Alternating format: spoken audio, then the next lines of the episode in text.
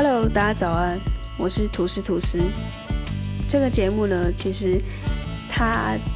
就像我的大头贴一样，非常的简单。然后就是我想要类似用直播的方式去记录我的每一天。但当然，这个直播它不是真的直播，而是我的意思是，它是没有被经过任何的修剪的，然后用很自然的方式，用毫无呃遮掩的方式，把这个音档放到这个平台上面。然后我希望可以让有缘人听到，因为其实我最近也一直在听很多的 podcast，就是在。二零二零开始有非常多的 podcast 涌入到这个市场里面，哇，这个 因为刚好我录音的空间就是在我的房间，然后会有很多的杂音，但是我觉得这就是 podcast 跟广播不一样的地方，而且我觉得它它会让我着迷的一个原因，也是因为它很自然，就是它没有到说。像电台一样，就是非常的安静，只有纯粹的人声。当然，这样子是很好的，就是很专业，然后你没有任何的干扰。但是呢，我觉得 podcast 应该它可爱的地方就是在于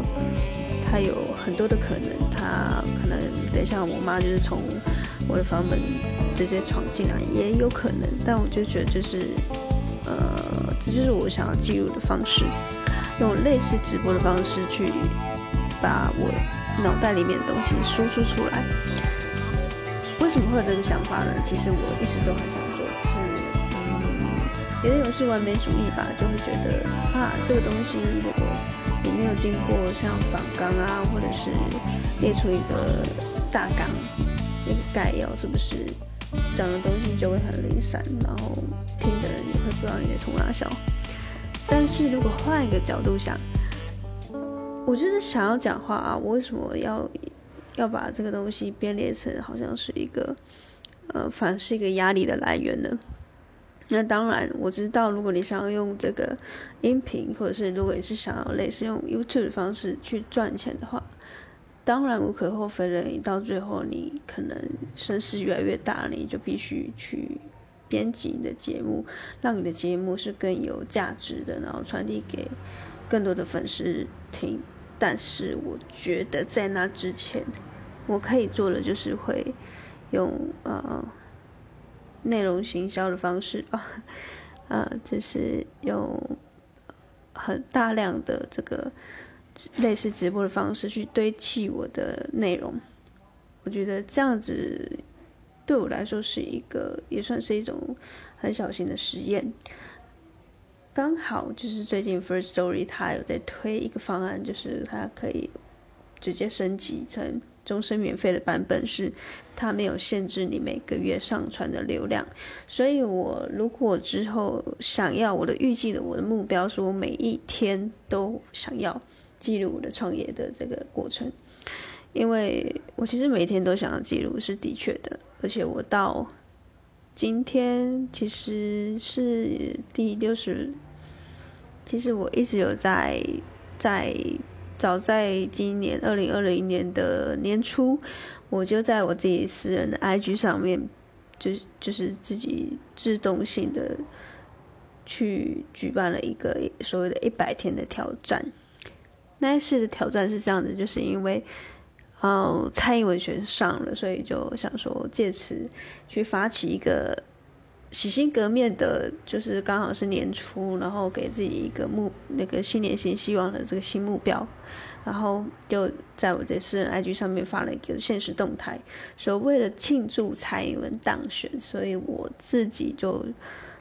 举行了一百天大挑战。那这个内容的挑战内容是说呢，我给自己 三个目标，第一个。就是每天早起五点半，五点三十分起床。好第二个就是呃啊，这是什么啊？跑步，就是运动，每天三三呃每周三三三。那第三就是低碳饮食啊，我记得我那时候是写断食呀，断食就是是哎几八十六断食法。对我那时候就设下了这三个目标，然后想说哦，一百天大挑战应该一百天做这三件事情应该没什么难的吧？大概就是维持了一两个礼拜，然后就整个居居拜拜，就是也也没有。虽然就是有把这个活动发在现实动态上面，但是其实到了第二个礼拜之后，其实已经有大部分的承诺已经没有办法被兑现，而且我觉得有点有点累。所以呢，我换了一个方式，就是其实这个百天大挑战，我这三项内容可能真的没有在旅行，但是呢，我有在做的，到现在已经六十五天还是六十六天了。我有做的挑战就是每天上传我发生的事情，就是有点像是把我的日记放在 IG 上面的现实动态那种感觉是一样的。我不晓得大家有没有写日记的习惯，但是我一之前一直有想要培养这个写日记的习惯，但是你知道就是懒嘛，然后就一天有记一天没记，然后再就是整个都没有记，或者是想掉才记，然后过了可能一两个月才把自己的最近发生的事情写在一个笔记本里面，或者是写在一篇文章里面，但我觉得那都有点没有办法那么的。及时，当下的反应，我当下的情绪。所以其实，啊，Podcast 它有一个很好的及时性的东西，就是我可以立马想到什么事情，我今天发生什么事情，我就把它吐出来。所以这对我来讲是一个很好的发泄的管道。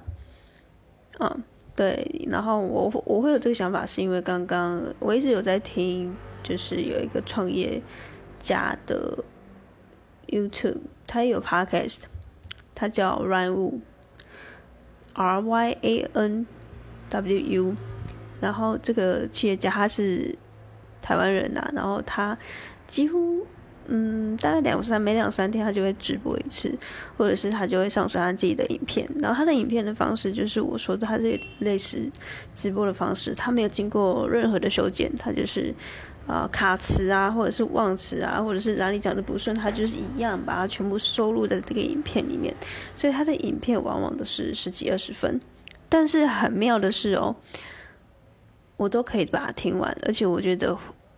我我会一直一直再回去听，就是因为我觉得他没有被剪辑，但是我觉得这是他美的地方。然后他呃用这种很很像朋友的方式在跟。隔着耳机的另外一头的我去聊天，然后去有点像是我的心灵导师。即便我没有买他的课程，即便我不认识他，他也不认识我，但是我总觉得他好像在某个前方，就是带领着我在创业这条路上。我觉得他是我的，他是我的所谓的 mentor，然后在指导我某一些创业有时候需要注意的方向。然后，在听完，其实也陆续追了他的影片，已经一年多了。那时候一年前，我就一年多前啊，我就刚离职。然后那个离职离职并不是我策划好的，就是他是有点临时的被告知说，哦，不好意思，你可能要换别，就是因为那时候在药局药局上班，然后被通知说你可能要这家店要。要关了，要收了，所以他没有，他没有很清楚的跟你说要你离职，只是说你可能会需要调到另外一家店工作。但是对于那时候的我来说，我这这份工作已经对我来说已经没有呃它吸引人的地方了，因为我我总觉得就是我想要学的都已经学完了，所以刚好是时候是可以离开。嗯，所以呃，在那个有点像是 gap year 的时候，离职，然后再找下一份工作，这个 gap，我在想，我到底要的是什么？这个是很嗯很关键的改变我整个对于工作或是赚钱的一个思想的一个 gap，就是在那个时候我才有。我才有时间跟空间，慢慢的放下我自己手边的工作，然后停下脚步去问我自己到底要的是什么，就是我对于工作，我对于我对于赚钱，我对于我自己的人生到底有什么样的规划，我是不是要趁这个时候好好的想一下？然后也是因为那一段时间，我就是上网查了很多资料，我就打关键字，嗯，创业啊，或者是等等的，呃，或者是有没有其他赚钱的方式是比较快的？因为我那时候其实我知道我的薪水可能相对二十二 k 来讲是不低，但是我总觉得它好像就是一份死薪水，它并没有办法，就是因为你今天。表现也特别好，当然会加薪，但是它还是取决于你的用力程度嘛。然后你的加薪的幅度可能又没有那么高，那我到底要花多久的时间，我可能我才能存到第一桶金？耶，你你换算一下，你在台北住的，因为我在台北租房子，你换算一下那个价钱，其实你跟我觉得，哇，你你想要买一栋房子，那根本是不可能的事情，你根本不用多想。然后我就觉得。不不太对啊，怎么会怎么会是这样子呢？我的世界在在那瞬间，我开始开始慢慢下脚步，所以开始清算的时候，就觉得我世界在崩塌。想说，哎，那那其他人到底是怎么有办法去赚钱，然后买房子，然后甚至有小孩，然后还要养爸妈，或者甚至是养另外一半？那他们到底是怎么办到的？所以我开始去上网查，说有没有赚钱的方式是比较快的。我才查到这个 Run 的这个企业家，就是他在网络上有开各式各样的课程，在教人家赚钱。当然，我后来发现他其实是做直销的。不过这后续我有呃有很多时间跟机会，我再慢慢聊，就是这个 Run 这个人，然后。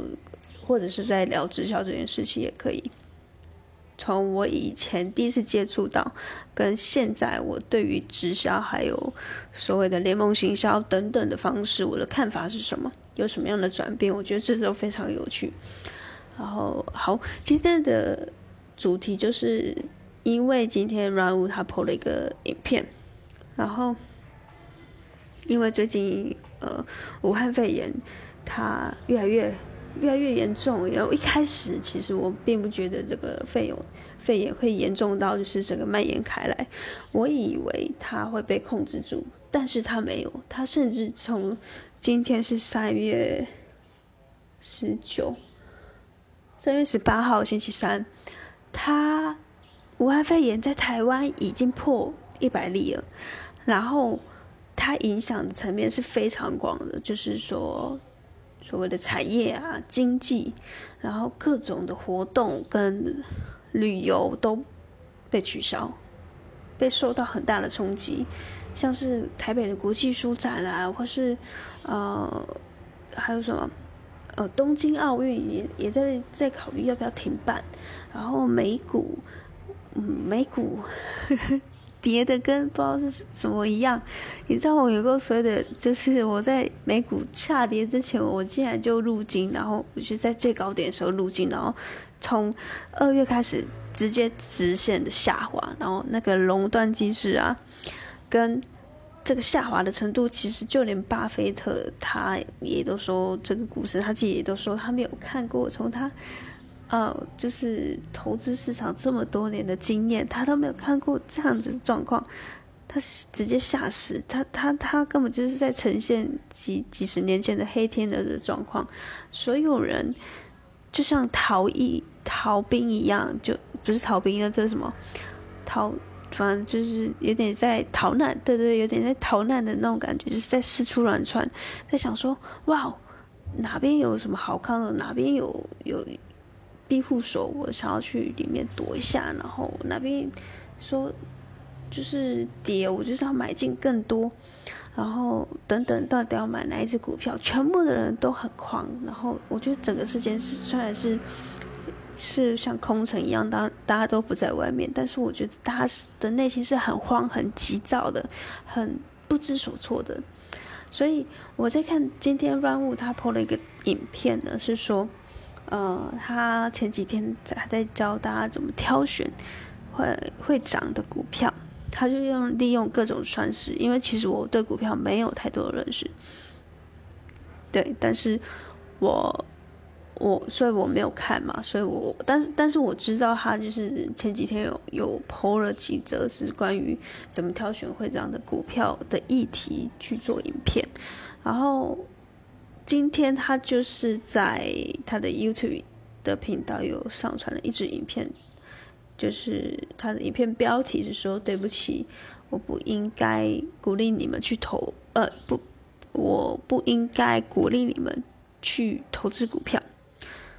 哦，这个标题我因为那时候我我还在看另外一个影片，然后他就跳出来这个通知的时候，我就看到，哎，这个标题该不会又是一种杀人杀人法的标题吧？就是他只是想要骗我点进去看他的影片而已。那没想到我点进去了，他一开始就对呃所有的观众说对不起，然后他就开始讲说为什么他要说对不起嘛？啊，原来是因为他前两天的在这个股票的方方向，他给予他的观众，给他们一些方向，说哎要怎么投资才会挑选到会涨的股票。他在今天的影片，他反而去道歉说他不应该去。鼓励我们这些人去投资股票，为什么？因为他觉得他或许会帮到那些原本就有在钻研股票的的人类，但是他会害到那些原本并不是在投资股票市场就已经有在钻研的人。意思就是说。今天如果看他影片的人，他原本没有在买股票，他没有在研究股票，就是因为他的这些言论，然后开始去钻研，他变成他可能原本在从事的专业，或者是他原本在他的心流里面，突然看到好像有一种闪亮新奇事物症候群的这样子状况发生，他就被迫。去转移他的注意力到投资股票这里这个身上，然后乱物他他想要说对不起，就是因为他去创造了这个新奇事物的一个亮点，然后让所有人都跳了进来。虽然他影响的人可能不多，但是我不晓得他怎么突然觉醒的。我觉得他不无道理，因为他在某一部分来讲，他算是一种 KOL，他讲的事情可能。他讲的股票，可能大家就会有兴趣说，哎，所以是哪一只？那原本他没有兴趣的人，就是因为看了这个影片之后，发现，哎，好像有这么一回事哦，然后去研究这个股票之后，哇，我不行了，他原本的自己的事业，可能就是因为这样子，注意力一转移，可能整个就不对劲了。所以他道歉的是说，他觉得他不应该去鼓吹所有人去转移他的注意力到原本他并不是。在股票市场有钻研的，呃，就是他不应该去鼓励那些并不在钻研股票的那些人群，去鼓吹他们转移他们的注意力到这个股票市场里面。所以他道歉的是，他觉得现在武汉肺炎的疫情搞得大家人心惶惶，他反而觉得现在不应该再把这些注意力。分散掉，而是每个人应该要努力的去，在自己的专业，在自己的事业上面努力的赚钱，然后把多余的钱再投到这个市场，然后保持你自己呃乐观的心情，然后去掉所有的分心，才是王道。就是他翻转了他一开始，啊。发了这个投资的股票的影片，去鼓吹、去鼓励，他觉得不应该是这样的。他觉得你们应该要把自己的注意力 focus 在现在专业上面，然后去做到最好，借此赚了更多的钱，再来想要怎么去投资股票，这个顺序才是对的，并不是一开始把自己的注意力转移。OK，所以我觉得很有意思的是。其实要一个人去承认，甚至是公众公众人物，要他们去承认说你的言论可能有一点点偏颇，或者是呃哪里不太对劲，是要你当下就承认错误，是有点相对相对相对是困难的。然后我觉得他如果他做到这样子，马上去承认自己的错误，然后去反省，这我觉得是很不容易，而且我觉得是给予很高很高度的肯定。所以其实如果大家有兴趣的话，可以去呃他的频道看看，觉得他所有的个人的成长影片或者是行销的影片都很不错。先撇除掉他是直销人员，他是直销做直销起起家的。他的一些行销的方式跟这个所谓有钱人的脑袋跟你的知识的架构，我觉得是呃很很多很多的干货在他 YouTube 影片上面，因为他看了很多书，等于他把他看过的书都通整成 YouTube 影片，而且用没有剪辑的方式把他。呃，心里脑袋所想的东西直接输出到你的脑袋里面，那个东西我觉得是最直接的，而且最我觉得最收获是最多的。因为我知道现在有很多人在说书，然后很多人在评论一些时事，但是那些东西呃就很像也是被编辑过，然后被老师呃统整过后的一个教材，那听起来那个亲密度就没有那么的好。那如果是用类似直播的方式，就像我现在的输出的方式，让会我我觉得相对的会让听的人他的呃亲密程度是比较高的，他会比较愿意去倾听你真的想要表达的意思，因为就很像是朋友，你跟你的老师可能不会是朋友，然后你觉得你们就是师徒嘛，然后可能。天生会有一种我为什么要听老师的话的那种反骨的个性，但如果是朋友的话，就会觉得哦，对你讲的都对，好像会有这么样的一个错觉。然后好，所以今天要讲的就是闪亮星期事务症候群。我觉得我最近也犯了这样的一个错误，就是我特别的急躁。在我的事业上面，就是在创业的过程中，我觉得因为武汉肺炎的关系，我有了很多的不同的想法，然后也跟我的同事远端工作之后，我觉得那个远端工作其实一开始会觉得很好，因为你不用进办公室看同事的嘴脸。哦，我的意思是说，你不用去 care 别人怎么看你，你不用 care 你今天到底穿的。漂不漂亮？别人会不会觉得你今天哪里很邋遢？但是远端工作的好处呢，就是就是这样嘛，会很舒服的。你即便穿了睡衣在家里，也不会有人 care 你。但是它难，就是难在我觉得最难就是信任。然后或者是说，要怎么去制定一个 KPI，让所有的人去达到，然后让大家都是用舒服的方式，因为他。没有办法面对面的，那我们要怎么去追踪说每个人有达到自己的目标这件事情，我觉得是很困难的。所以，在这个远端过程的工作大概维持的半个月到一个月的时间，我觉得信任是让我觉得最没有办法，最没有办法去嗯习惯的吧。因为以前都是还是会面对面讨论，会觉得至少他是有在听的，然后他也清楚的明白我的意思。但是远端工作，他就必须挑战的是你看不到这个人的脸，就是前提是你们没有用视讯，就是你们是用文字的方式把自己每个人想要做的事情、要做的事情记录下来。那要怎么去确认每个人都都知道我的意思？我觉得这件事情是困难的。然后“远端工作”这四个词也是因为武汉肺炎关系被被被放大，然后被变得很多人去想要了解说要怎么去远端工作。然后我觉得远端工作还有第二个很难的地方，就是因为干扰很多，所以你要相对的很自律，你才有办法达到你嗯被锁在一个办公室的产能。达到是一样的这个平等的地位，因为你在家里工作的时候，你就会想耍废，然后或者是你在咖啡厅工作的时候，你可能就会有些外界的干扰，是你没有办法预期的。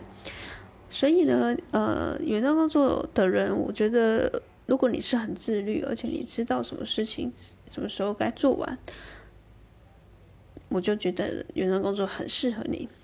这很像干话没有错，但是就真的是这样啊。因为如果你不自律的话，你远端工作你根本就是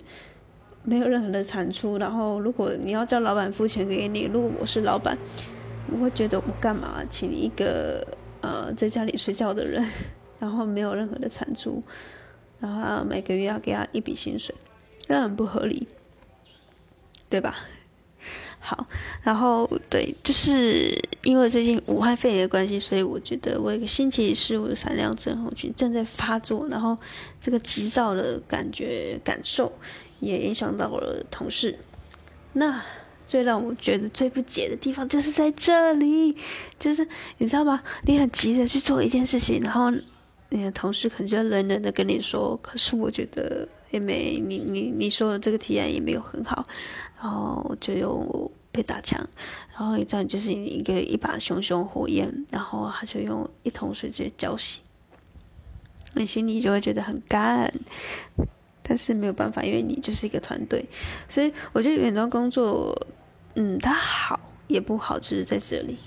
，OK，所以啊，呃，我就这样噼里啪啦讲了一堆，你就知道我其实有非常多的事情想要讲。对，就是我觉得刚好是遇到，嗯，刚刚说的软舞跟还有下午也有听的像挂机电台，我都觉得他们用自言自语的方式去，不不仅是理清自己的思绪之外，他也可以带给，哦喜欢他们的粉丝一些价值。但是直播这件事情，你的个人品牌的魅力要够强，不然其实。你录个一百集，我相信可能听的人也不少，也不多。但是我觉得没关系，就是前期你也不一定要有太多的成就嘛，因为前期大家一定不会在第一时间注意到你。你也可以趁这个时候训练自己的口才，然后我觉得，呃。试试看，你要说不定那说话的方式也可以顺便是整去整理我的思绪，这或许也是很好的一件事情，对，会很好。所以我最后统整一下今天的三件事情，呃，吐司的三个夹心口味。第一个就是好的武汉肺炎，因为最近武汉肺炎的关系，大大的冲击我们的生活的各种方式。所以我们要整个去重新适应，我们像是远端工作，或者是在嗯沟通上面啊，因为远端沟通会会有许多的呃需要沟通的地方是以前没有的。然后第三个就是呃，我第三个忘记我列什么了。是美股吗？唉，那想睡了，因为今天其实我虽然是排成早上七点发文，但是我现在时间是十点多，晚上十点多也有点累了。好，就是我想说的一个就是这样子，然后哦，这个频道其实要讲的就是创业。就是有关于我创业每天发生的事情，我希望它是每天的记录，然后我会在每一集的标题后面都会有个 hashtag，比如说今天第一集我就 hashtag 一，那我希望它可以 hashtag 到一百，我觉得这个是一个非常好玩的一个实验，就如同我现在正在做的纸本日记的实验是这样，现在已经执行到第六十六天，嗯，不晓得。一百天后会是什么样？我非常期待。那么我们直播就到这里结束。如果你有喜欢的话呢？嗯，我目前还没有想到一个导流的方式，就直接帮我按个赞好了，在 First Story 或是任何在你的平台上面可以给我留言，然后如果看到的话，我就会回你。好，那我们明天见，拜拜。